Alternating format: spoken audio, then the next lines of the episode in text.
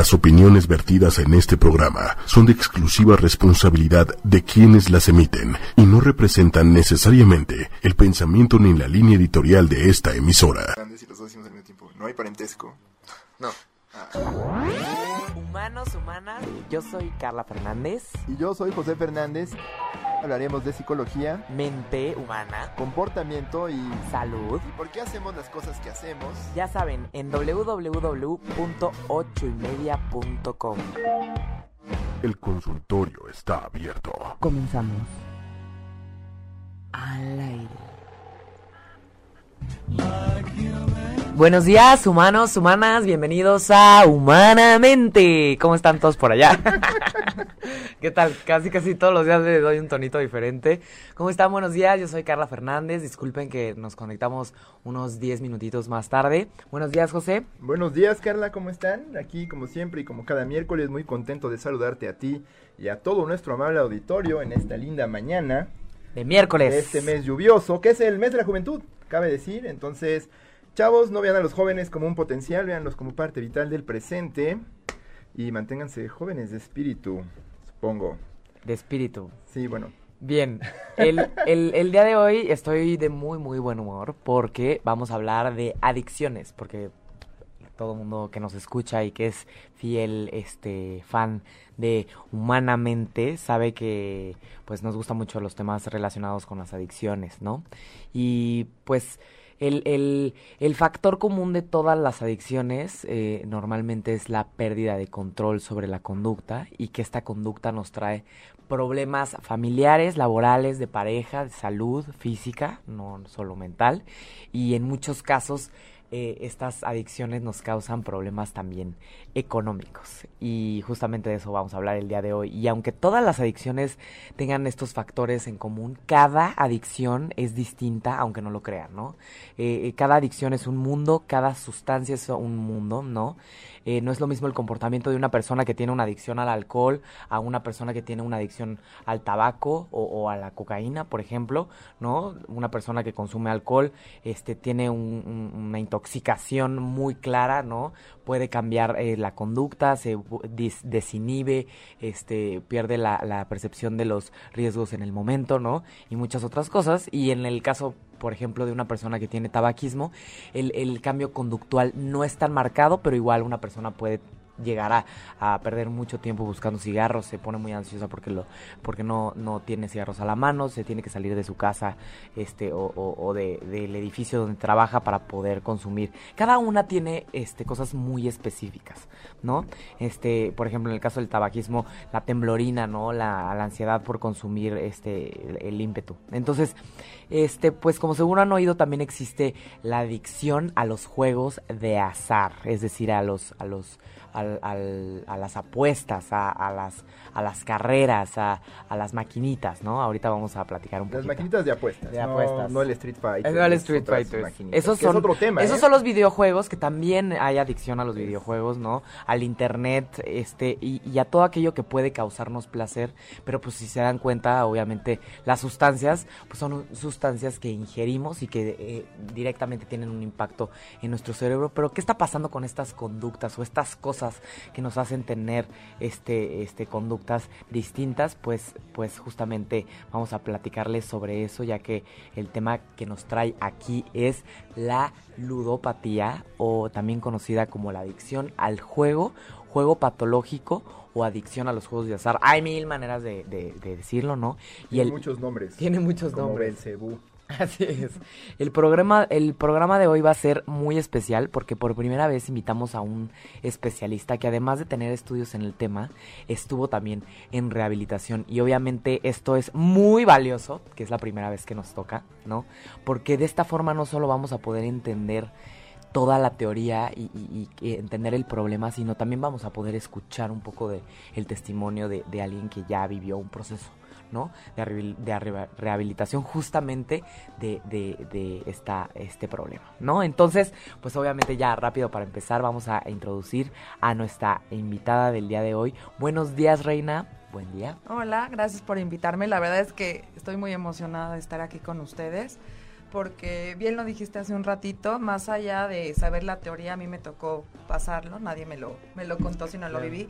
Y la verdad, el poder tener estos espacios a donde podamos hablar del tema y llevárselo a la gente que hoy en día está padeciendo ludopatía o que tiene un familiar, para mí personalmente es muy importante poder tender la, la mano y ayudar. Por supuesto, no cabe duda que, que una vez que, que se entiende que se acepta el problema, hay muchísima capacidad de poder este cambiar nuestras vidas y también la de los demás, no nada más la de uno. Claro, a mí me hubiera encantado que cuando estaba en actividad y estaba jugando, hubiera escuchado un poco de lo que es esta enfermedad, porque yo no tenía ni idea que era una enfermedad, que no podía controlarme. Entonces, qué bueno que vamos a poder hablar del tema para acercárselo a la gente que nos escucha. De hecho, mucho tiempo no se sabía exactamente en qué medida era un problema y es bueno, que era una enfermedad similar a las adicciones. Eh, muchos años el DSM, que es el Manual Estadístico y Diagnóstico, lo consideraba más parecido como estas compulsiones por arrancarse el cabello y como si fuera una especie de mecanismo para calmar la ansiedad. Entonces, no se trataba adecuadamente. Si antes era un trastorno compulsivo, ¿no? Exacto, o sea, se le era más parecido como alguien que quiera este, cerrar llaves o algo así.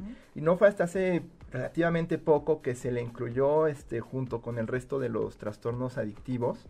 Y es altamente, bueno, es curioso porque justo cuando descubrieron que la dopamina, este químico del que hablamos mucho en adicciones, que es el, el, que nos hace sentir placer por hacer conductas que nos hacen o contribuyen a nuestra supervivencia, eh, fue justo por la adicción, cuando el doctor Magnus Carlson em, inyectaba a pacientes de, de, Parkinson un precursor de la dopamina, sus pacientes se quejaban de que pues, se volvían este, jugadores compulsivos. Y entonces empezaron a estudiar y vieron que, ah, mira, esta dopamina que antes nomás se creía que era para el tono muscular y otras cosas, implica alteraciones en el sistema de placer. Entonces, qué curioso que justo se descubrió el rollo de la dopamina por, la, por el juego patológico y no se le reconoce como una adicción, a pesar de que es la tesis central de las adicciones, ¿no? El tema de la dopamina. Entonces, este... Pues, vamos a introducir a Reina. Eh, Reina, eh, ella es Reina Cavavier es directora general de Motions Life Center, que es justamente un centro para tratar este eh, ludopatía y también eh, adicción a sustancias. Es consejera técnica en adicciones, certificada por, por la red Conocer y Centro de Estudios Montefénix, y también es especialista en ludopatía y jugadora compulsiva en recuperación. Muy bien. Buenísimo, pues vamos a empezar, ¿no? Eh, desde tu perspectiva, porque pues el DSM, este manual que mencionaba José, dice este que es eh, el, juego, el juego compulsivo o, la adicción al, juego, pero desde tu perspectiva, ¿qué es la ludopatía o la adicción al juego? Súper, miren, e, es muy importante entender que esto es una enfermedad que es biopsicosocial cosa que yo no entendía. Yo pensaba que estaba loquita, que no podía parar y me sentía muy culpable conmigo misma. En el momento que empiezo a buscar recuperación, empiezo a entender que pues esto es una enfermedad que llega desde diferentes ángulos, que en principio mi cuerpo me pedía seguir yendo a jugar. O sea, yo muchísimas veces eh, salía del casino jurando y perjurando que yo no iba a regresar y no entendía por qué al día siguiente mi coche se manejaba solo al casino. Aunque no quisiera, aunque no lo planeaba, de pronto me agarraba la ansiedad y lo único que podía hacer en ese instante era ir al casino. Hoy entiendo que mi cuerpo lo que hacía era pedirme esta cantidad de dopamina, de la que mencionabas hace un ratito, y que de pronto el, el tener abstinencia y tolerancia es lo que me acababa haciendo, número uno, con la abstinencia, regresar a jugar, y número dos, que cada vez yo iba necesitando mucho más dosis, porque obviamente al principio pues iba para divertirme, ¿no? Me gané un premio, y, esos premios, esos premios son los que hacen que más se quiera. Es una experiencia altamente gratificante por naturaleza ganar. Claro. ¿A no le gusta ganar? Claro, no, y de hecho yo tuve la desfortuna de que las primeras veces que fui gané. Entonces, obviamente, esta se dopamina. reforzó. Claro, esta dopamina. Aquí, lo encuentro. Así es. Entonces, bueno, entender que el cuerpo va necesitando cada vez jugar más y que cuando uno va dejando de, de jugar o dice, esta semana no voy a ir, de pronto empiezan a pasar los días y el cuerpo empieza a necesitar nuevamente eh, ir, a, ir a jugar. Por otro lado está la parte emocional, ¿no? Eh, puede haber un jugador compulsivo que se mantenía, más bien un jugador social que se mantenía jugando por diversión, ¿no? Iba a lo mejor una vez al mes y jugaba, pero si sucede algo emocionalmente, puede tener más tendencia a engancharse en ese momento al juego. Yo, por ejemplo, a lo que iba al casino era anestesiarme. Yo en ese momento de mi vida estaba pasando por una enfermedad de mi mamá, por mi separación, que yo aparte decía, pues llegar al casino sola pues no está tan mal visto, ¿no? Como ir a un restaurante, a un bar o lo que sea. Entonces yo decía, pues yo voy al casino, nadie me pregunta, llego solita. Y aparte a mí en lo personal me ayudaba mucho como a, ahora sí, anestesiar toda, toda emoción, ¿no? Todo dolor, todo, incluso anestesiarme de mí misma, ¿no? Y de toda responsabilidad. Y obviamente eh, empezaron a pasar los días y más fue la necesidad. Y obviamente esta carencia emocional, pues te va haciendo engancharte más allá de buscar una terapia, porque mucha gente que juega te dice, voy a ir a mi terapia. Ah, claro. eh, ¿no? el Es como casino el siempre está, el Los que casino nos- siempre está para mí. Exacto, ¿no? los que nos están escuchando Bueno. y viendo saben que, que si conocen a un jugador compulsivo seguramente les han dicho, pues es que voy a mi terapia. Es mi terapia. Bueno, ¿No? hasta a mí me sorprende que hay unos que son 24 horas. Sí, ya hoy en día. Es que el problema, quiero decirles un poquito que el juego siempre ha existido. Si nosotros nos ponemos a ver películas del viejo este que llegaban al lugar a apostar, siempre ha habido esta parte de el juego. Sí, es de los negocios más antiguos, yo creo. Exactamente. Pero lo que pasa es que hoy la oferta, el que hayan casinos, o sea, yo, yo me decía, no pases por casino y les decía, pues, ¿cómo si por todas las salidas de mi colonia hay uno? ¿No? Eh, están las salas de juego hoy en día por el celular. Ándale, el internet, ¿no? el exactamente. Entonces, hoy en día mucha gente se está enganchando por la oferta que hay, porque hoy en día ve- estás viendo un partido del Mundial de México y te pasaban apuesta en caliente o y así, ¿no? Eh, y, y bueno, lo importante es poder decirles que, bueno, esto no es un juego, que hay que estar alerta, ¿no? Porque si en un momento estamos vulnerables emocionalmente o eh, empezamos a disfrutar esto, como decías, que genera placer el hecho de estar jugando, pues obviamente tienes más probabilidades. No, o la emoción del riesgo, yo creo también, ¿no? La Esa como adrenalina la- la- también. el- exacto. ¿no? exacto. Eh, otra cosa que, que podemos decir acerca de esta enfermedad, ya hablamos de la parte física, de la parte emocional y también la parte social. El jugador compulsivo empieza a alejarse, se empieza a aislar, deja de asistir a eventos sociales por el tema de estar jugando, eh, de cierta manera eh, ya no está con los hijos, ya no está con los amigos, entonces empieza ahora sí que a buscar su, su espacio de juego a donde el jugador busca estar solo, ¿no? No, no necesita que esté la familia alrededor para estar eh, en su adicción. Entonces empieza a alejarse por completo. Y obviamente la parte económica, ¿no? Que decías hace un ratito, eh, pues obviamente como está implícito la cuestión del dinero, porque el dinero para un jugador es como la cocaína drogadicto. Por supuesto. ¿no? Si se acaba, ahí es donde empieza el- los padecimientos, o sea, se siente el fondo, ¿no? Sí, por eso es que vamos a hablar un poquito de cómo identificar y qué hacer, porque hay que ayudarle. Por ejemplo, yo me, me llevé algunos acumulados. Y eso fue lo ¿Podemos peor. explicar qué son Un acumulados? acumulado es cuando en la maquinita este, se va juntando un fondo y se lo lleva una persona cada cierto tiempo, ¿no? Y yo tuve la fortuna o desfortuna de habérmelo llevado. ¿Y como cuánto es un acumulado? No, no, hay muchos, hay diferentes. Pero- Depende de cuánto apuestes y demás. Ok, ok. Entonces, eso para mí fue la perdición, porque mientras más dinero tienes, más tiempo, o sea, más larga es la agonía. Ahora, déjenme, les digo que hay gente que apuesta la leche de sus hijos, o sea, no necesariamente es un tema eh, financiero, y es importante que lo sepan, ¿no? Que no es una enfermedad financiera, porque mucha gente piensa, el día que yo gane se acabaron mis problemas, el día que yo gane voy a dejar de jugar y ya pago todas mis deudas y regreso el dinero que tomé. No, no es así. Mientras más dinero tienes, más quieres. Entonces, esa es una característica muy importante, que el jugador compulsivo va a querer eh, recuperar si va perdiendo o va a querer ganar más si va ganando. Entonces, por lo general, acaba perdiendo siempre eh, todo. Es No un ciclo que parece no terminar, ¿no? Como dices, híjole, ahora lo, lo recupero. Ah, pues si gané esto, puedo ganar más, puedo ganar más. Entonces siempre está la, la promesa de volverlo a hacer, independientemente de lo que suceda en el juego. Claro, mira, les voy a explicar un poquito.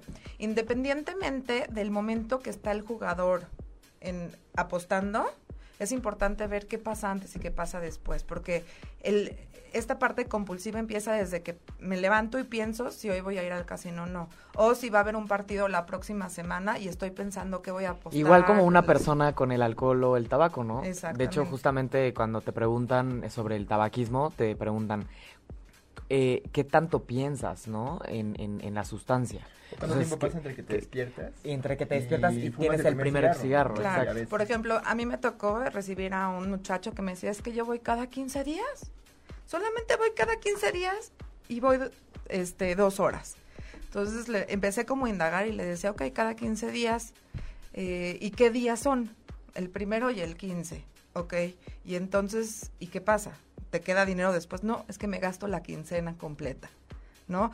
Entonces, no es una cuestión del tiempo, es una No. cuestión de esta parte, el por qué estás yendo, el para qué estás yendo. Estás empezando a dejar cosas que hacías habitualmente por estar ahí, porque es lo que les digo, no es una cuestión de dinero. Hay gente eh, de bajos recursos Claro. que acaba apostando la leche de los hijos o que no hemos escuchado tanto, pero en las tienditas eh, misceláneas que tienen maquinitas también, hay muchísima gente que se acaba metiendo y que deja sus obligaciones, responsabilidades y todo por estar ahí. Claro, o clásico que pasas por una obra y si están jugando la rayuela y se echan la, la raya completa, ¿no? Ahí aventando monedas de, de cinco pesos. Entonces no es como generalmente uno pensaría que es una, un padecimiento exclusivo de la gente con poder adquisitivo, ¿no? Ah, solo les pasa a los que ganan mucho. No, al contrario, esto es como todas las adicciones, no respeta ni edad, ni, ni raza, ni religión, ni nada. Esta es una enfermedad que cuando te toca, te toca. A mí es chistoso porque me ven, cuando empecé mi, mi curso de, de consejería, me veían mis compañeros hasta que se acercó uno y me decía, es que yo siempre visualicé a un jugador compulsivo como el señor, eh, gordo, eh, rabo verde, ya sabes. Y me dice, no, No. puedo creer que una chava como tú haya padecido ludopatía. Y la verdad es que a mí me, muchas veces me marcan muchachos de 15 años, eh, gente, hombres, mujeres. La verdad es que es una, una enfermedad que no respeta. Sí, y desde por eso- preparatoria. Sí, y, y es una enfermedad muy seductora. Entonces, eh, el, el jugador compulsivo tiene como característica que es una persona sumamente inteligente, que sabe mentir, manipular, darle la vuelta, a manera que va a ir maquillando todo el desastre que está haciendo a su alrededor. Claro, Muy luego es muy difícil darse cuenta que es un problema hasta que ya Sí, vienen la línea es muy delgada, ¿no? Entre que ahorita nos gustaría este, este, que nos platicaras. ¿Cómo sabemos eh, si una persona ya tiene una adicción al juego o solo se está divirtiendo? O sea, nos, una vez que nos vimos, nos estabas platicando de las diferentes este, tipos de jugadores. Nos Exacto. gustaría saber. Como les decía hace un ratito, está el jugador social, que es el jugador que lo hace de manera recreativa, ¿no? Que a lo mejor se le ocurrió ir una vez al mes, lleva el dinero que quiere jugar, gane o pierda, es lo que le mete, y si va ganando se sabe re- eh, retirar a, a tiempo, ¿no? Eh, obviamente, mientras más palomitas de lo que voy diciendo se tengan, Claro. hay, hay Hay que estar más claro. ¿no? Eh, una de esas características es que eh, si deja de hacer cosas que hacía habitualmente por estar jugando, ya podemos decir que hay un problema, ¿no? Que ir a la comida familiar los sábados o con los amigos los jueves, ¿no? Y empieza a dejar esas actividades por estar jugando, obviamente en la parte laboral y la parte escolar también, ahí se ve como Más afectado, empieza a haber claro. descuidos, ¿no? Otra cosa, se empieza a hacer falta eh, dinero que cubría gastos de la casa. ¿no? Oye, es que no me alcanzó para el mantenimiento, o no me alcanzó para la colegiatura, o ya no hay la comida que había habitualmente en la casa, pues hay que estar como alerta de que, bueno, ¿a dónde se está yendo ese dinero? Otra cosa es la mentira. Esa es una característica que, que habla mucho el jugador, ¿no? Eh, a mí me pasaba que, por ejemplo, iba al súper cada día de la semana, ¿no? Cada que alguien me hablaba, eh, pues, ¿a dónde estás en el súper? ¿No? Y, y se empiezan a cachar, obviamente, esas, esas mentiras, ¿no? O sea, no estabas en el súper. Una vez, a lo mejor sí. Una vez Ok, sí. ok. Una vez sí. Eh, por otro lado, eh, empiezas a mentir con respecto a tu manera de jugar. Entonces ya no le avisas a tu gente eh, que estabas jugando, ¿no? Es muy chistoso si un día llegan a pasar por allá afuera, que les tocó ir a otra cosa, observen cómo de pronto hay gente hablando afuera del casino. Es gente que le suena el teléfono y se sale corriendo a contestar, ¿no? Entonces está, está ocultando, obviamente, y está, eso manifiesta que ya está teniendo problemas en su vida cotidiana por el hecho de estar jugando. Claro.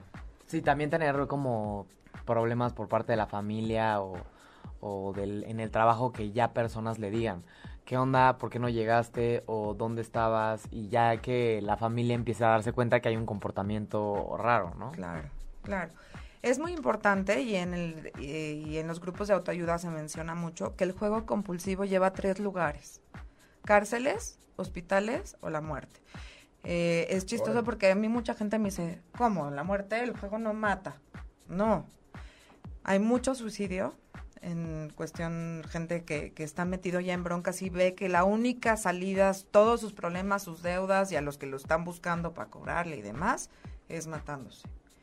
Hay gente que acaba teniendo infartos en las salas de juego, ¿no? Y, y hay muchos fraudes también alrededor. Entonces, es muy importante que quien nos está viendo y escuchando, que de verdad sí le den la importancia. Porque sé que hay muchos tabús alrededor de todo esto y no hay información, pero esto sí pasa. A mí me pasó, conozco mucha gente que no nada más ha perdido eh, sus patrimonios, porque uno piensa que ya perdió y qué es lo que más puede pasar, que se quede en la calle. Pero se van los sueños, se van los valores, se van eh, esta parte de la motivación también. Uno no nada más pierde, eh, no nada más es cuestión de perder dinero, sino uno va perdiendo la vida La entera. vida, claro, claro, la motivación. adentro. Claro, y obviamente pues en la familia alrededor pierdes confianza en la persona, se pierde este, esta capacidad de... A veces tienes que vivir para cubrir las dudas de las otras. Entonces es más devastador de lo que a veces damos. Claro. damos De hecho, créditos. desgraciadamente en México todavía no se ha hecho una estadística real del número de jugadores, pero basándonos en los estudios que se han hecho en Estados Unidos, un jugador compulsivo acaba afectando a seis en su entorno. Y ahí van los hijos, las esposas, el compadre, el, el eh, jefe. ¿Por qué? Porque en el momento que uno está con la ansiedad y está pasando por este, por la parte del craving, eh, es- no se da cuenta, o sea, se pierde el sano juicio. Uno una vez que llega, al, empie- empieza el partido, que estás ahí, es muy difícil poder parar. Uno para porque se te acabó el dinero, pero no importa si ese dinero era tuyo, no era tuyo, eh, si es un dinero que te, te lo prestaron, si empeñaste, si robaste, eso en, en ese momento uno pasa por encima de todo mundo con tal de poder seguir teniendo su dosis de placer que, que mencionábamos en un principio. Que aquí estamos viendo algunas de estas eh, características ya de, de la patología, ¿no? Entonces, me, gustaría aclarar esta parte, porque nosotros todos, yo creo que tenemos, este, conocemos tal vez a alguien que tenga ya un problema marcado, como el que estás comentando, pero seguro muchos de nosotros tenemos familiares o amigos que como que sabemos que apuestan, ¿no? Que les gusta este el tema del fantasy, el tema de, de, de las de las carreras, del fútbol, O a veces ¿no? hasta fondos de alto riesgo de inversión. ¿no? Así Se es. dice que, por ejemplo, en, el- el- nosotros como generación, ¿no? Los, los famosos millennials, invertimos mucho en cosas raras como el blockchain y todo, más allá de verlo como una especie de inversión saludable o segura o, una forma de, de, de movilidad económica, más porque nos gusta tomar muchos riesgos. Somos una generación que vive mucho el aquí y el ahora, nos gustan las emociones fuertes y esos temas pues también son emocionantes. Estás poniendo algo en riesgo, pero sabes que los retornos son altos. Pero tampoco podemos patologizar este ese tipo de, de Así es. inclinaciones. ¿o ¿Qué- sí? ¿Cuál es la exacto? ¿Cuál es la diferencia entre un, o sea, clara entre entre una persona que se siente muy atraída por estos juegos a la persona que ya está muy propenso a desarrollar un problema? Sí, es que es una línea muy delgada Delgadita, entre, entre una y otra, porque puede ser una persona que lo está haciendo justamente porque quiere invertir, pero si es una persona que, que trae esta parte obsesiva compulsiva, que es una característica, a donde a lo mejor metió en el blockchain, Ajá, este, sí, sí. y está todo el día pensando si subió, si bajó, se mete, lo checa, ¿no? En, en Bitso, por ejemplo, En los, Bitcoin, no, los a decir criptomonedas, no blockchain, sino Sí, criptomonedas. sí, sí. Sí, Exacto, perdón, pero, pero si uno está Que checando... se está todo el metiendo tiempo- a Bitso todos los días para ver cómo va. Claro, Y estás perdiendo es todo el día. Ahora, quiero decirles que, que si tomáramos una tomografía, una persona que está jugando, que está justo a lo mejor viendo si sube, si baja, es exactamente igual su cerebro a alguien que acaba de consumir cocaína, pero por lapsos prolongados. Entonces, si por ejemplo alguien se mete al fantasy ¿sí? Y tiene un problema de compulsión al juego. De aquí en lo que termina y le fue atinando. El rush. Imagínense que es como consumir cocaína, pero prolongado a toda la temporada. Sí, sí, sí. ¿No? Entonces hay que tener cuidado. Y, y sí existen las personas que pueden hacerlo de una manera controlada, pero esa persona, si algo sucedió en su vida y en la parte de sus emociones, está, tiene muy... Súper vulnerable. Muy vulnerable. Que esa es la cosa, ¿no? Tal vez hay una persona... Eh, así como en el alcohol y las drogas, está el abuso y la dependencia. El abuso no te trae problemas muy marcados, pero sí eh, trae trae broncas, ¿no? O rollos con la familia no tan marcados, pero estás abusando, o sea, no, no, no quiere decir que ya tengas todos los síntomas de adicción, pero justo, ¿no? Sí, y por ejemplo, cuando uno va necesitando cada vez más, o sea, cuando se, se presenta esto de tolerancia y de abstinencia, es como un rasgo, ¿no? Si un día compraste un Bitcoin, ¿no? Y después dijiste, bueno, quiero más, quiero verse, y estoy generando la, la, dopamina y me siento ansioso por ver qué pasó, ya, o sea, hay que estar muy, muy alerta. Este escalamiento similar a la tolerancia, por ejemplo, que veríamos en una persona con alcoholismo, ¿no? Es claro. que para todos los que... a para todos los que nos que están escuchando allá del otro lado, eh, la tolerancia es en las adicciones, que seguramente ya lo han escuchado en otros programas, pero si son nuevos escuchando acá, es eh, el, el, el cuerpo empieza a generar, digamos, se em, empieza a acoplar a las sustancias o a la conducta. Entonces empiezas a necesitar un aumento en la dosis para conseguir los mismos efectos del inicio. Exacto, este rush de dopamina, tu cuerpo se adapta al rush y entonces necesitas más dopamina para sentir el, el kick. ¿no? Exactamente. Entonces se va escalando la dosis. Claro, a lo mejor empezaste yendo un día a la semana, apostando un peso, al siguiente dices, bueno, pues me sentí a gusto, ahora son dos y le duplico el tiempo y así te vas y vas va llegando un punto en el que a lo impagable estás apostando, que dices, a lo mejor trabajé todo un mes para esta para comprar esta carta, ¿no? Y, y muchas veces, ¿saben qué pasa? Que se ha hecho como también toda una creencia. O sea, a mí me tocaba ver llegar, llegar a ver al, o sea, que llegaran al casino gente y sacaban el fajo de dinero en la caja y uno hasta admira, ¿no? Dices, ah, no, pues este seguramente es un picudo, Claro, un high roller. Exactamente, pero seguramente... La palabra favorita de Carla. high roller. high roller, high roller. Sí, sí. A ver, en, en Las Vegas, tú pasas y nunca voy a olvidar la primera vez que mi hermano o no sé quién me dijo, esa es la mesa de los high rollers. Y es una mesa de gente vestida de smoking que están metiendo tandas de millones de dólares. Y tú así de, wow, quiero estar sentado ahí. O sea, la verdad a mí no me gusta mucho el juego porque me da mucho codo perder dinero. Pero si los volteas a ver y dices, wow. esos cuates son poderosos y wow, estaría padrísimo poder platicar con ellos para ver qué tienen que decir, ¿no? Claro.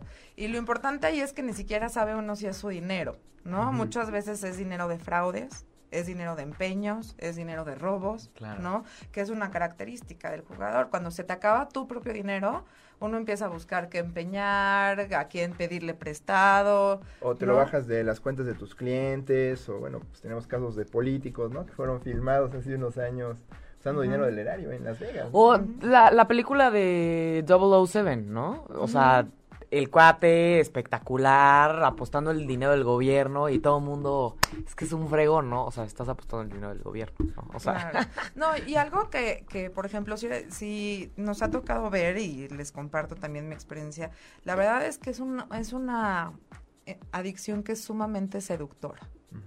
¿Por qué? Porque uno llega al casino, pásele, le la coquita de siempre, ah, ¿no? Y alguien que es inseguro, pues de pronto llegas y te tratan como rey y dices, pues de aquí soy. y aparte, puedo a lo mejor ganarme lo que trabajo en todo el mes en dos manos. Pues sí, pero ¿cuánto te va a durar esa fase ganadora? Porque en principio uno empieza a ganar, pero después uno empieza con la obsesión y viene la fase después eh, eh, perdedora, que es ahí a donde el quedarse sin dinero la depresión, claro. Viene, exactamente, está vinculado con esta parte. Eh, muchas veces existe una depresión de fondo, ¿no? Esta parte de no tener una buena autoestima, el dejarte llevar por, por estos impulsos, ¿no? Y obviamente la culpa. Porque, porque eso sí aparece, cuando se te acaba el dinero empieza la culpa. Híjole, es que me ocupé el dinero que sí, viene, es que ya es parte del down, ¿no? Claro. Así como hubo un rush de dopamina y emocionante y también y de poder, porque es como un tema de, de, la identidad también, ¿no? Como que en ese momento todo lo puedes, lo vas a ganar, la, la sensación como, como mágica de que un día vas a ganar todo y después esa dopamina pareciera ser que desaparece por completo y te entra tristeza y culpa y... Y ahí es a donde entra el pensamiento de me quiero morir, no sirvo de nada, este, qué burro como perdí, como no retiré el dinero. Empieza uno en un track de pensamiento que era algo súper deprimente. muy interesante que, que Reina habla mucho de esto en, en, en la clínica, este que al- más adelante les vamos a platicar de cómo tratar este problema. Justamente hay un riesgo de suicidio y de y de y de este porque eh, Reina nos comenta, ¿no? Una vez que la persona ya está tan tan tan metida en, en, en este en este tema, puede regresar a su casa con vacío, culpa tan radical, sin dinero, sin tristeza a tope que puedes llegar a, o alguien puede llegar a quitarse la vida, ¿no? Claro, de hecho el pensamiento de valgo más muerto que vivo está muy cañón porque les voy a platicar un poquito que esta es una enfermedad escondida. Sí. Eh, de cierta manera, cuando un familiar ve a un alcohólico, ve a un drogadicto, puede identificar físicamente que está consumiendo, Sí se ve. ¿no? El tema de la ludopatía es que la gente en- alrededor no se da cuenta. ¿Por qué? Porque el jugador No hay manipula, intoxicación miente, muy exactamente. clara, no, ¿no? y sale del casino como si nada. Ajá, exacto. No, ahora a ver cómo conseguimos más dinero. Y ahorita mencionando esta parte de la desesperanza a la que llega un jugador, el tema es que probablemente este jugador ya fue escalando sin que nadie se diera cuenta. Entonces, cuando ya llega a, to- a tocar un fondo, ya perdió, ya se llevó entre las patas a la familia, a la empresa, a los que les debe, porque pues desgraciadamente con tal de conseguir dinero y poder seguir apostando, se acaban metiendo con, con agiotistas que luego se la quieren cobrar a la mala. Y como no hay una fase ganadora ya que estás ahí, no es de que vas a recuperar el dinero para pagar, sino que vas a seguir buscando, vas a seguir destapando huecos para tapar otros, pues llega un punto en el que ya no le dan para más. Entonces empieza a pensar esta parte de, pues es que la única solución es la muerte, ¿no? Eh, y es está muy difícil. Claro, claro. Porque, por ejemplo, el drogadicto se puede llegar a morir por una sobredosis, Claro. ¿no? Pero el jugador compulsivo sí llega a pensar en el suicidio, que es lo más triste de todos. Y piensan que con eso se acabó el problema, pero las deudas se las acaban dejando a la familia. Por supuesto, sí, sí, sí. sí. Exacto. Y también, ¿qué, ¿qué pasó? No entendimos, ¿no? Este, se- nosotros pensábamos que, que no había problema. Claro, y se empieza a destapar la, ahora sí que la caja de Pandora. ¿no? Claro, vienen los cobradores y todo y... Sí, o sea, tarda- luego yo siento que mucho, mucho tiempo pasa entre que una persona empieza a presentar, pero creo que se- es, pasa en todas las adicciones. Pasa mucho tiempo entre los primeros síntomas, los primeros problemas y el momento en el que ya se busca ayuda. Así no, es. este, llegan... Que estudios normalmente es cuando ya tocaron fondo, A ¿no? identificar hasta 15, 20 años, ¿no? Entre esa primera vez que empezaron a suceder problemas y la búsqueda de ayuda y generalmente ya es muy tarde Claro. desde tu punto de vista, viendo pacientes, conociendo todo, ¿cuáles son los factores de riesgo para que alguien este, de pronto desarrolle una adicción al juego? Pues bueno, ¿Quiénes son como, como todas las adicciones, esto es multifactorial. Es importante que identifiquemos si hay, en principio si hay alguien jugador en la familia, ¿no? Porque sí tiene una carguita genética. Hace Claro. rato platicábamos, ¿no? Que si las personas que vienen de países de Oriente tienen más probabilidades o no. Eh, esta, esta parte cultural. ¿no? Sí, Esta parte justo social. estábamos, justo estábamos platicando que, que, que pareciera ser que, que la comunidad, en este caso judía o ára- árabe, como que tiende mucho por la cultura a, a, a consumir, digamos, este casinos, apuestas, vegas, ¿no? Pareciera Claro, porque, ser que porque viven, es esta parte cultural. Cultural. Vas a, a casa de la abuelita y sacan el Tallando. bagamón. Sí, sí, Exactamente. Y es algo que uno empieza a ver desde que es niño. Ahora les voy a decir una cosa, los lugares, estos a donde llevas a los niños chiquitos a, a que... eh, El Chuck E. jueguen, Cheese, ¿no? Exacto, Chuck E. Cheese. A mí me acuerdo, yo me acuerdo que mis papás me llevaban a Coney famoso Island. Claro, Ándale, el Showbiz Pizza, ¿no? Exacto, Este, exacto. cosas, No sí. nos damos cuenta, pero estamos provocando que nuestros hijos en su sistema de recompensa gratificación inmediata, Claro. y muchas veces acá se invirtiendo un dineral para que el niño se lleve una gomita, pero el niño se siente Eso feliz. es horrible, eso, Ah, eso sí, era sacas horrible. boletos y boletos y Sí, te dan unos colmillos de plástico. Sí, ¿no? sí, Exacto. era horrible, era eh, como que jugaban con tu mente. Me acuerdo que salían y salían y salían los tickets y lo Y estabas esperando, sí. Y llegabas, lo querías cambiar y veías el muñecote, jurabas que te iban a dar el muñecote y como dices, te daban la gomita y tú, ¿cómo? Y esa gomita te costó sí, sí, sí. 450 pesos. Y, y realmente cuesta 10 en la papelería. Sí, sí, sí, sí. Desde ahí empezamos. Es como si a esa edad de nuestros hijos les diéramos cocaína. A O sea, dar poco valor al... al- No, y encima al- todo el azúcar, ¿no? Y las gasas. Sí, no, no, no. No, esos lugares del... Ya vieron para No vayan a lo- Chuck E. Cheese. Para los que van a Chucky. vayan. No, la verdad Pero es que no de- después de A eso, ver. dices, tal vez no me encanta ir a reforzarle a mi hijo este beneficio inmediato, porque justo estamos hablando de eso en, en los juegos de azar. Es No, y es que hay un mucho refuerzo desconocimiento. Hay mucho Sí. desconocimiento. Y la verdad es que muchas veces, hoy estamos acostumbrados a no dejar, o sea, no les enseñamos a los hijos a sentir, ¿no? En principio está, en- está llorando el niño, pareces niña, ¿no? Está feliz la niña, pareces loquita, ¿no? Eh, empieza a llorar, le pasas el iPad. Y no, no estamos contactando con esta parte emocional que es muy importante. Entonces, eso, más llevarlo a lugares de este tipo, que yo lo que creo es que no es que seamos malos papás, simple y sencillamente hoy en día no estamos enterados de lo que realmente sucede. Mucha gente lleva estos lugares a sus hijos porque dice, pues bueno, ya le pago y está entretenido el niño y yo puedo estar checando mi celular y no pasa nada. ¿Y qué creen? Sí pasa. Claro. ¿no? Perdón, este, te, te interrumpí con el tema de, de la cultura y la comunidad, ¿no? Entonces, los factores de riesgo son este tema de que haya alguien en la familia. ¿Cuáles eran los otros factores de riesgo? que Esta parte cultural.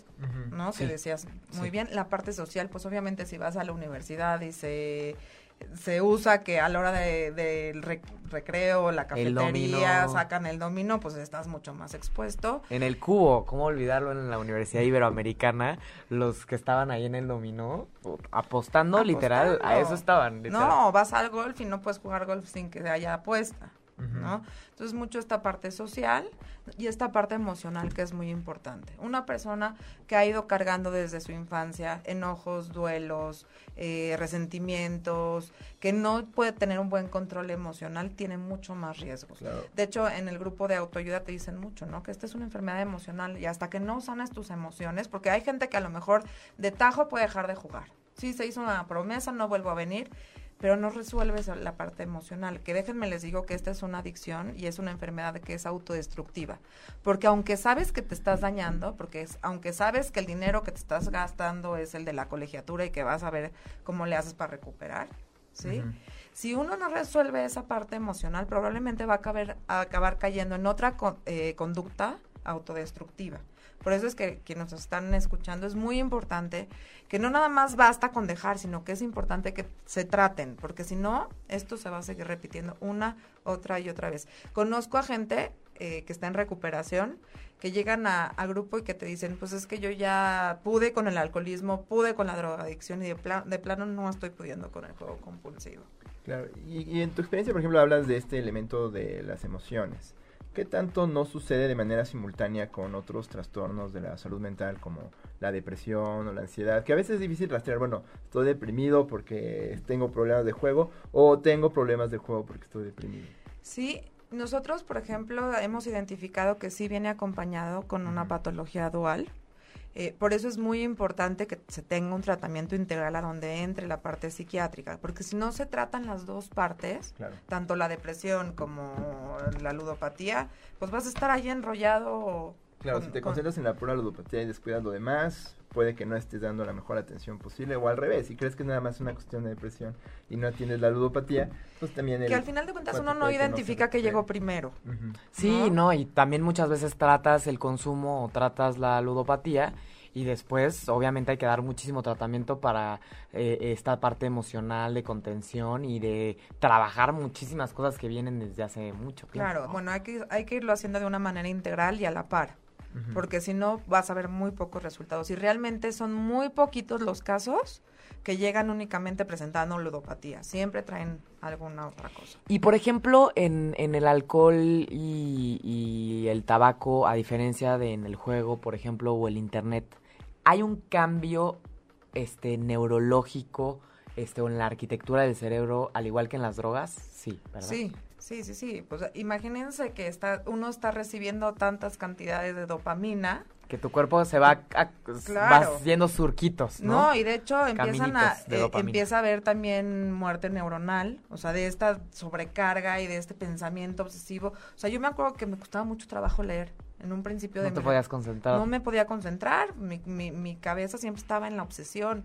Entonces tuvo que pasar cierto tiempo después de que empecé a estar en recuperación como para poder adquirir nuevamente esas habilidades. que era como la desintoxicación, ¿no? Exactamente. Claro, se, se dice que también un factor de riesgo es esta predisposición a la impulsividad, ¿no? Que es con, y, y- y se cree que tiene mucho que ver con un tema de que tu sistema de dopamina como que está medio apagadón y entonces estás buscando todo el tiempo sensaciones fuertes o necesitas estar todo el tiempo como activándolo para estar en un estado en el que nos- la, la mayoría de nosotros estamos todo el tiempo, que estamos como medio emocionados y no emocionados en una estasis, ¿no? Entonces, este, una, una pregunta que tengo es, ¿qué tanto también sucede de manera acompañada de otros trastornos adictivos? Por ejemplo, que además de un problema de juego tengan un problema de alcoholismo, un problema de drogadicción. Sí se llega a presentar. Acuérdense que aquí una vez que uno es adicto, es adicto a todo, ¿no? Sí. Eh, yo eh, personalmente jamás quise tomar una copa cuando estaba jugando. A mí me gustaba así sentirla, el rush Claro. así como llegaba. Completito, no, Pero- no, no Puede, con puede hasta alcohol. alterar tu, tu capacidad de jugar, ¿no? Claro. No, y, y realmente, pues con este tema de la culpa, al final, pues hay mucha gente que después busca anestesiarse con otra cosa, porque obviamente sí te queda un rollo en la cabeza, o sea, que, que no para. O sea, yo me acuerdo que sí llegó un punto el día que toqué fondo, fue un día que aparte había yo ganado, o sea, no es de que había perdido, sino que había ganado, llegué a mi casa y estaba con esta parte de mi cabeza, esta parte obsesiva, pensando si sí, Quiero si no, la máquina. Y me fui porque me saca, porque cerró ese día, o sea, cerró a las 3 de la mañana, te decían, sale, vete.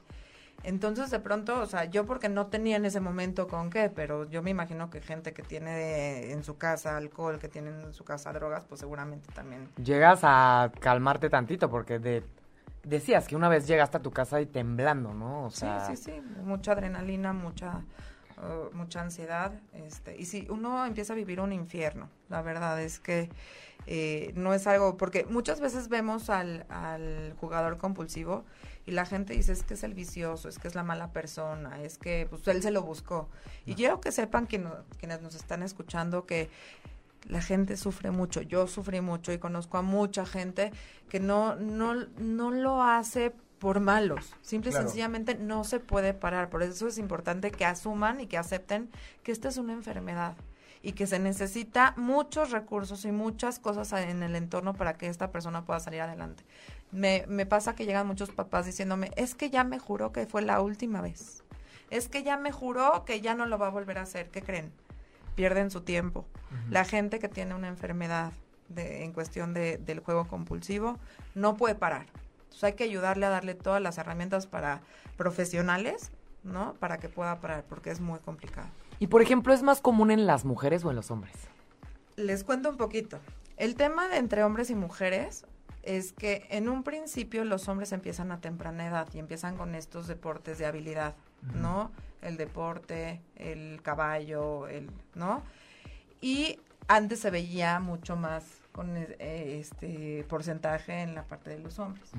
Hoy en día, como se está tan a la mano la, la parte del juego de escape, muchas mujeres ¿Cuál es el juego de escape? este que llegas y te anestesias, ¿no? Que estás buscando ya no pensar en el marido, ya no pensar en la suegra, entonces, este, y, y se presenta a una edad a donde los hijos ya están un poco más grandes, más o menos entre los 35. Para las mujeres. Para las mujeres. Entonces, oye, te- no tenemos datos reales porque no hay una... En México.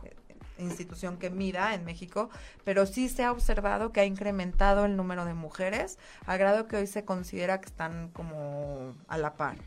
solamente te vas a parar a un centro de, a un casino de estos y yo, bueno, dependiendo de la hora, pero hay horas en las que yo veo, bueno, hay una en Muchas Insurgentes mujeres. y veo muchas mujeres ahí. Muchas. Muchísimas. Y si uno va en las mañanas vas a encontrar más mujeres y, y si empiezas a ir, en- es raro el hombre que está ahí, Ajá. pero si vas después de las 5 o 6 de la tarde ya empiezas a ver muchos hombres.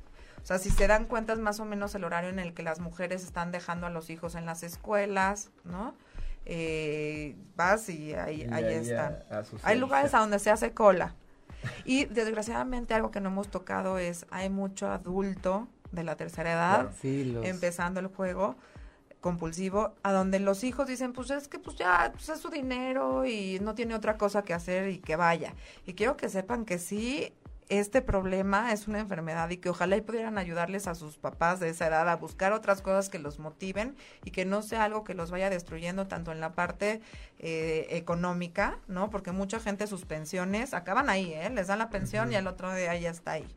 Este, que, y que, que sí le pongan atención, que no es una cuestión de, de hacernos la vista gorda. ¿Y qué podrían hacer los familiares, por ejemplo, este, o cuáles son los focos rojos para que los familiares puedan decir, oye, no, pues mi hermana o, o mi cuñado o, o, o cómo le pueden hacer las personas para identificar cuando alguien ya está en riesgo y empezar tal vez a hacer una intervención o llevarlos a, a o buscar ayuda? Bueno, de principio, lo más importante es la aceptación. Tanto el paciente como la familia empieza toda esta parte de la negación, ¿no? No, no lo tiene, No es si para solo- tanto. no es para tanto, si se gasta su dinero. Ella está bien, ¿no? Exacto, exacto, y se estás va- de- va- y la aprendiendo, deprimidísimo. está. Exacto, si va, si va a su terapia, ¿no? Es su terapia. Me ha pasado mucho escuchar eso. Eh, lo primero es aceptar, ¿no? Y empezar a observar estas características que decíamos hace rato, ¿no? Que está dejando cosas por hacer por estar ahí, que está haciendo falta dinero, que está pidiendo prestado, que apaga el celular y no contesta las llamadas, que le cacharon ya varias mentiras, que está llegando más tarde a casa, lo ven de mal humor y demás. Algo que es muy importante y muchos papás llegan y me dicen, es que me está pidiendo que le pague sus, de- sus deudas. Es importantísimo que la familia no siga ayudándole al paciente a pagar sus deudas o que no siga dándole dinero para que éste pueda seguir apostando. Aunque se le llegue a dar dinero pensando que va a ir a pagar una deuda, seguramente ese, de- ese dinero no va a llegar a la deuda. Va a llegar primero al casino porque el pa- el- la persona va a pensar que va a duplicarlo y que después va a tener para jugar y para Claro, pagar claro. y eso no sucede. Entonces es muy importante cerrarle la, la llave porque para el jugador compulsivo el dinero es como la cocaína para, para el drogadicto. Entonces hay que cerrarle los candados y ayudarle a que toque un fondo contenido. Eso es importante porque mientras más tenga acceso a tener recursos de dinero, no va a poder parar. Claro, no tapar el problema de la deuda, ¿no? que a veces puede ser el más apremiante, sino justo acompañarlo a afrontar las deudas o los problemas en los que se ha metido. Sí, muchas juego, veces se alarga este proceso porque el adicto no puede ver una consecuencia sobre sus actos. Entonces, desgraciadamente, si uno lo deja y le va resolviendo, le va resolviendo, le va resolviendo, llega un punto en el que acaba mucho más con el entorno y que no se le puede poner un fin. Sacaba los créditos del banco del cariño, ¿no? Yo creo Claro. que Por ejemplo, me acaba de llegar una familia donde toda la familia le, le, le acabó prestando para pagar una deuda y ahora no tienen con, quién, con qué vivir todos, se quedaron sin trabajo. se- y que dices, bueno, lo hubieran dejado que vea las consecuencias de sus actos. ¿no? Mucha gente es que va a entrar al buró de crédito. Lo mejor que le puede pasar a un jugador Buró de crédito. Es buró de crédito, porque no va a poder volver a pedir un préstamo ni al banco ni a nadie más Claro.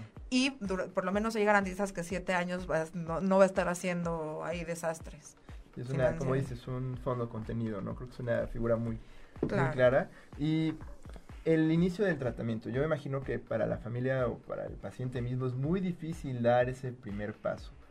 Si alguien nos escucha y está como empezando a identificar, ¿cómo crees que podrían hacer o empezar a abordar esto? El paciente luego está en ceguera absoluta, muy resistente, puede ser muy complicado. ¿Qué les podrías decir para ayudar? Lo primero es buscar ayuda profesional. Habemos mucha gente que, que pasamos por eso y que podemos hacer el camino mucho más fácil. Eh, y una vez, como decías, muchas veces el último que decide poderse ayudar es el adicto. Tenemos dos maneras de poder ayudar a una persona. La primera es que el paciente quiera. En muchas ocasiones, y seguramente ya lo han abordado aquí, el paciente es el último que quiere. Entonces lo que hacemos es empezamos a trabajar con la Con familia. la familia, claro. ¿Para qué? Para poderlos alinear en cuanto a las consecuencias y a los límites que se van a poner en ese sistema familiar para este tema que es la ludopatía. ¿Por qué? Porque muchas veces la mamá eh, el papá dice, no le voy a dar dinero ya a partir de ahorita. Y, la, mamá, dice, ay, pobrecito, ¿cómo? ¿Cómo va a pagar la gasolina? Ay, no le quites el coche. Si en el sistema no están de acuerdo, ¿cómo van a abordar el tema? Y se vuelve un, un jaloneo entre las otras partes de la familia, va a ser muy difícil, porque aparte, el adicto es tan inteligente que va a seguir aprovechando esta situación. Entonces ya sabe con quién ir para para... Entonces, lo más importante es poder alinear en criterios a la familia y poder trabajar con ellos esta parte de los límites y las consecuencias y de cómo van a poder llevar a esta persona de una manera contenida a tocar un fondo. Les quiero poner rápido un ejemplo. Eh, si vemos en las películas de acción, cuando va a explotar una bomba, llega el squad, ¿no? Y siempre vemos que van a cortar el cable y no sabemos si va a explotar o no va a explotar y ahí se te va la mitad de la película, así todo, todos observando a ver si va. ¿no? En la película, en la película siempre sale bien y cortan el correcto. Por ejemplo, Misión Imposible. Ah, acaba de pasar ahorita. Si Tom está en la escena, probablemente no explote la bomba. Casi, casi la cirujana ahí con los cables. persona, probablemente explote. Sí, sí, sí. Eh, por otro lado, este, se acaba de inventar una como cápsula a donde realmente cuando hay una bomba se la ponen y lo que hacen es ayudan a la bomba que explote, pero que explote de una manera contenida. Y eso es lo que hacemos nosotros. Ayudamos que la familia pueda poner como esta cápsula alrededor del adicto para que toque un fondo de una manera contenida. Entonces muchas veces empezamos antes el trabajo con la familia para que podamos llevar al paciente a que toque un fondo y que él acepte la ayuda. Una vez que él acepta la ayuda necesita un tratamiento integral, que es lo que hacemos en Emotions. Eh, bueno, pues ya, vamos a aprovechar para introducir Emotions, ¿no? Platícanos qué es Emotions. Emotions es un centro ambulatorio que es maravilloso porque la gente no se necesita internar. Yo, por ejemplo, cuando ya de plano ya no podía más, pedí ayuda y acabé internándome en un lugar en Chihuahua eh, que me ayudó a salvar mi vida, pero yo creo que si hubiera existido un lugar como Emotions, mi vida hubiera sido otra. ¿Por qué? Porque hubiera podido tener una recuperación y un tratamiento integral sin tener que dejar mi trabajo, mis hijos, mi entorno y demás. pese a lo que se crea alrededor de las adicciones, el internamiento no es la única ¿Qué creen? Que, yo creo que el internamiento debe ser lo última, la última alternativa. La última, por supuesto. Ya Hay que intentar de todo antes, ¿no? Exacto. Antes ¿Por qué? Porque aislarte. también cuando se saca al adicto del entorno, obviamente cuando es para salvar su vida hay que hacerlo, ¿no? Pero también es meterlos a una burbuja de cristal. Y al final de cuentas el problema se viene cuando va a salir y es cuando realmente empieza su recuperación. Cuando el paciente regresa a su colonia donde hay tres casinos y está el partido de americano enfrente. O sea, es muy importante que se le pueda dar al paciente las herramientas en su vida práctica, porque si no, eh, lo único que pasa es que le damos las herramientas, pero no les enseñamos cómo o cuándo ponerlas en práctica y usarlas. Y lo que hacemos en Emotions es eso. En su vida cotidiana vamos identificando sus necesidades y vemos cuáles son las habilidades y las herramientas que él necesita desarrollar y lo vamos acompañando en todo el, su proceso de recuperación. Y no nada más a él, sino a la familia también. Integramos a la familia. Entonces, contamos con un tratamiento multidisciplinario, eso es decir, tenemos psicólogos, psiquiatras y consejeros, quienes vamos a diseñar un plan de tratamiento para cada paciente o familia, porque realmente lo decías al principio del programa, cada paciente tiene diferentes necesidades. Exactamente, cada adicción se manifiesta de una manera diferente. Y con cada persona es distinta también. Claro, porque en muchos lugares entre el paciente y el día uno hace esto, el día dos hace esto, la familia llega en la tercera semana, ¿no? Y, todo lo mismo para todos. Lo mismo, y a quien le sirva bien y a quien no también, y si no, te esperamos cuando recaigas, ¿no? Aquí no, nuestra idea es ir pudiendo acompañar a la familia y al paciente eh, con este tratamiento personalizado, que es muy importante. La primera etapa cuando entra el paciente es hacemos una valoración y identificamos esas necesidades. Después le damos un plan de actividades a donde él este, se le va a decir, ok, los lunes vienes a tu terapia individual, a terapia grupal, consejería, al psiquiatra, eh, como ahora sí que como en la escuela, ¿no? Le damos su plan de actividades y esto es por, por un lapso de, de 90 días. ¿Por qué 90 días? Porque empezamos a ayudarle a generar buenos hábitos. Hay un apego al tratamiento. Tres meses, estamos hablando de tres meses que normalmente es cuando ya el trabajo este psicoeducativo, este terapéutico, familiar empieza ya a tener efectos. Claro, y nos ayuda a brincar la parte de la abstinencia, porque las primeras semanas vamos en función de que se logre la abstinencia. Pero ya que baja la abstinencia, podemos alcanzar a ver cuáles son los temas que llevan a este paciente a jugar. ¿No? Y ahí ya vemos si realmente fue por el juego la depresión o la depresión. Claro, ¿no? o incluso hasta identificar los gatillos, ¿no? Los Exactamente. disparadores que hacen que de pronto de la nada. Claro, por ejemplo, nos pasó un paciente que ya estuvo internado, ¿no? Y que salió y no podía dejar de jugar, ¿no? Y empezó a venir con nosotros. Llegó la mamá desesperada, es que ya lleva cinco internamientos, no sé qué hacer. Y me, me dijeron que aquí hacían algo diferente, entonces ahora sí que venimos. Y empezamos a trabajar con él y nos dimos cuenta que la relación con su socio era lo que lo llevaba a jugar. Llegaba, veía al socio, él se sentía inseguro, no podía manejar la situación, se iba a jugar. Entonces empezamos a trabajar sobre esos temas que llevan De a la los vida de cada quien. Exactamente, a jugar o a consumir alguna sustancia. Que es como guante, o sea, dependiendo de tus necesidades. ¿no? Sí, porque te voy a explicar qué pasa, que cuando se interna un paciente, es lo que les decía, les das las herramientas allá, pero realmente no identificas estos temas. ¿Por qué? Porque pues asumes muchas cosas o el paciente te llega y te platica lo que se acuerda de su vida Claro. antes de haber jugado, de estar intoxicado. Entonces, es- el estarlo Hay haciendo en su vida cotidiana nos ayuda a que él llegue en la mañana y nos diga, es que ayer me peleé con la mamá. Y que puedas darle herramientas Y me he para- dado cuenta o- de o eso, Hoy sentí muchas ganas de hacerlo. ¿no? Y, Exactamente. Pues qué bueno que estés aquí. A ver, vamos a hablar sobre eso en lugar de pues, tenerte ahí encerrado y decirte que estás muy mal y mira dónde acabaste, que puede ser útil en algunos Claro. casos, pero no es la única salida posible. Claro. Porque es la expectativa que la familia se hace. Ya no sé qué hacer con este cuate o con esta chica. Vamos a encerrarlo y que nos lo saquen limpio, ¿no? Como si Y, fuera. y muchas familias magia. dicen es que necesitamos una Ujú. vacación de él. Y es lo que pasa, la familia encuentra un lugar a donde internarlo, no les importa dónde sea, ¿no? Ujú. Muchas veces acaban escogiendo anexos, que para mí es algo que no recomiendo.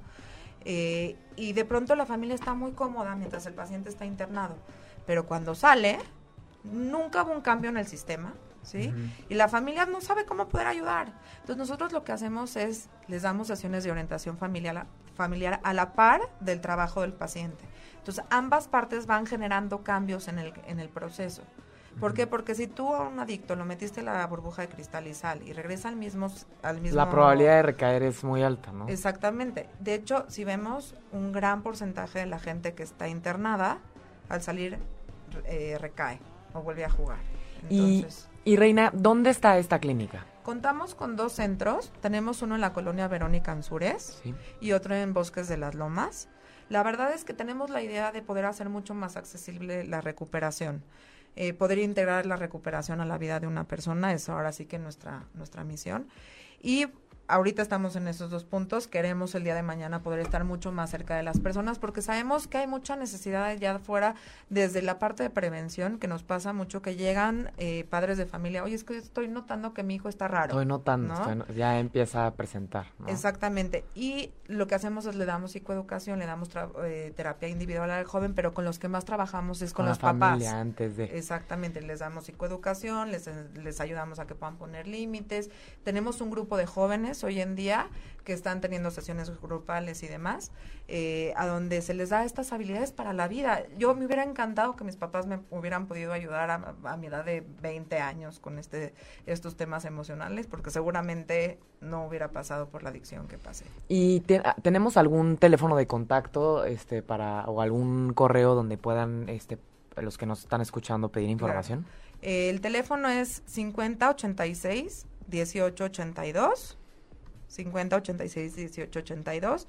Nos pueden buscar en Facebook, en Emotions y también en nuestro correo, digo, nuestro sitio que es emotionslifecenter.com. Me imagino que al ratito lo vamos Sí, a estar posteando. Sí, lo estamos Eh, posteando en el video en Facebook. Ah, perfecto, para que la gente que... También podemos hacerles llegar un, un cuestionario de autoevaluación, que no sé si lo vamos a mencionar ahorita, No sé si nos Eh. Ya, ya pero- no tenemos. pero con muchísimo gusto se pueden poner en contacto Sí, un pequeño test ahí para que los que piensen que tienen un poquito de riesgo vean más o menos el nivel. Sí, puedan, ahora sí que ver si sí o si no. Y, y la verdad, lo- yo lo que les quiero aconsejar es que los que tienen duda pidan ayuda. O sea, al final de cuentas, lo peor que podemos hacer es decirles que creen, eh, puedes seguir jugando. Sí, ¿no? claro. De una claro. manera controlada. O de plano sí se necesita un tratamiento integral. Y que se acerquen, obviamente. ¿no? Y Reina, ¿alguna recomendación de algún libro, alguna película que, que represente muy bien este tema? ¿Qué, Sí. qué se te viene a la mente? Está, hay una película que se llama La apuesta perfecta, que se las recomiendo, porque ahí vienen los diferentes tipos del jugador compulsivo. Hay diferentes personajes. Ah, ok. Y La está, perfecta. exactamente, está el que apuesta a deportes, está la de la máquina, está, etcétera, etcétera. Y un video que yo lo vi y se me enchina la piel cada que, que lo veo y que escucho la canción, es una, un video de Jessie Joy, que es la de Corre Corazón. Ok. Eh, el video te relata en tres minutos esta parte compulsiva y de cómo acaba la historia. Entonces lo recomiendo mucho y seguramente también te voy a estar mandando otras fuentes que están Buenísimo. bastante interesantes. Muy bien, pues ya estamos a, o sea, a dos minutos de cerrar el si programa, alguien, este, ¿no? escuchó el programa y necesita Orientación. orientación sobre esto, no sabe todavía muy bien, pues está Emotions Life Center, acérquense con los especialistas. Como siempre aquí en Humanamente siempre este nos gusta referir con gente que sabe bien de lo que está hablando. Así y es. bueno, yo creo que queda pendiente hablar también la responsabilidad que tienen los centros de apuestas para Sí, este regular, tema de cómo, ¿no? cómo le podemos hacer para que no nos llenemos de casinos, porque al final la, la, la availability o la disposición de estos casinos y, y qué tan poblados estamos de ellos, pues va a promover estas conductas, ¿no? Claro, miren, les, les cuento una cosa, desafortunadamente no hay mucho que hacer. Se ha estado buscando que se pongan este, ciertas reglas y, y se capacite a la gente también dentro de los casinos a que puedan eh, identificar si hay algún jugador problema para que, para que lo puedan referir. Lo que sí podemos hacer es justo ayudarle a la gente a que tenga la información a la mano. Sería ponernos a pelear con los casinos como ponernos a, a pelear con todos los bares y antros que existen en nuestro país. O todos los Oxxos y... Exactamente. Y los 7-Elevens donde venden alcohol y, y por loco, ¿no? Mejor Entonces- trabajar con la persona. Exactamente, y hacer campañas de juego responsable para que la gente pueda identificar que está empezando o no a tener un problema. Incluso Bien. para los mismos lugares, hasta es mejor negocio, ¿no? No tener jugadores este, con un problema o, o morosidad, ¿no? Yo creo que podríamos ver ahí alternativas en la regulación, ¿no? Además de, obviamente, hacer el tratamiento de calidad más accesible. Pero bueno, son pendientes que tenemos Así todos es. como Exacto, este, como profesionales, profesionales de la salud. ¿no? Nos gustaría mandar un saludo a Perla, a Saris, a Jorge, a Luigi, a Saris, también Car, Roberto. Marco, ¿no? A, a María que nos está escuchando, a Ana, eh, Leonardo, Julio, Ariana, al doctor Carlos Lima que nos está escuchando por allá, que no es, también es especialista en Nuestro adicciones. gurú, sí. Fer, este, y todos los que nos escuchan y nos han mandado saludos. No hubo una pregunta muy específica, puros saludos. Este, eh, obviamente también les mandamos un caluroso abrazo. Y pues, obviamente, Reina, mil gracias por venir el día de hoy. La verdad es que fue súper enriquecedor tener experiencia, este, eh, tener aquí la experiencia per se de qué es, ¿no? Y, y obviamente te agradecemos que compartas con nosotros. Gracias. La verdad es que parte de lo que me ha tocado vivir en la vida me ha llevado a encontrar un para qué. Muchos años me pregunté por qué me pasó y todo, pero ahorita mi para qué es esto, el poder acercar estos temas, el poder ayudar a la gente que lo necesita, porque sí muchas veces he llegado a pensar que gracias a Dios yo estoy en recuperación, pero pienso en toda la gente que me tocó conocer ahí en, metida en el casino y la verdad yo les, les agradezco la oportunidad de estar aquí y poder hablar de estos temas y reforzar que la gente que tenga dudas y demás se acerque y que toda la gente que nos está mandando saludos también que, que vengan a conocer Emotions. Podemos eh, hacer una red todavía de ayuda eh, y que lo que necesiten aquí estamos para, para todos. Bien, pues muchísimas gracias. Pues ya terminamos. Muchas gracias. Un placer, José. Un placer eh, también y bueno, pues buena semana a todos. Buena semana. No se la jueguen. mucho. Si te perdiste de algo o quieres volver a escuchar todo el programa, está disponible con su blog en ochoymedia.com. Y encuentra todos nuestros podcasts de todos nuestros programas en iTunes y Tuning Radio. Todos los programas de ochoymedia.com en la palma de tu mano.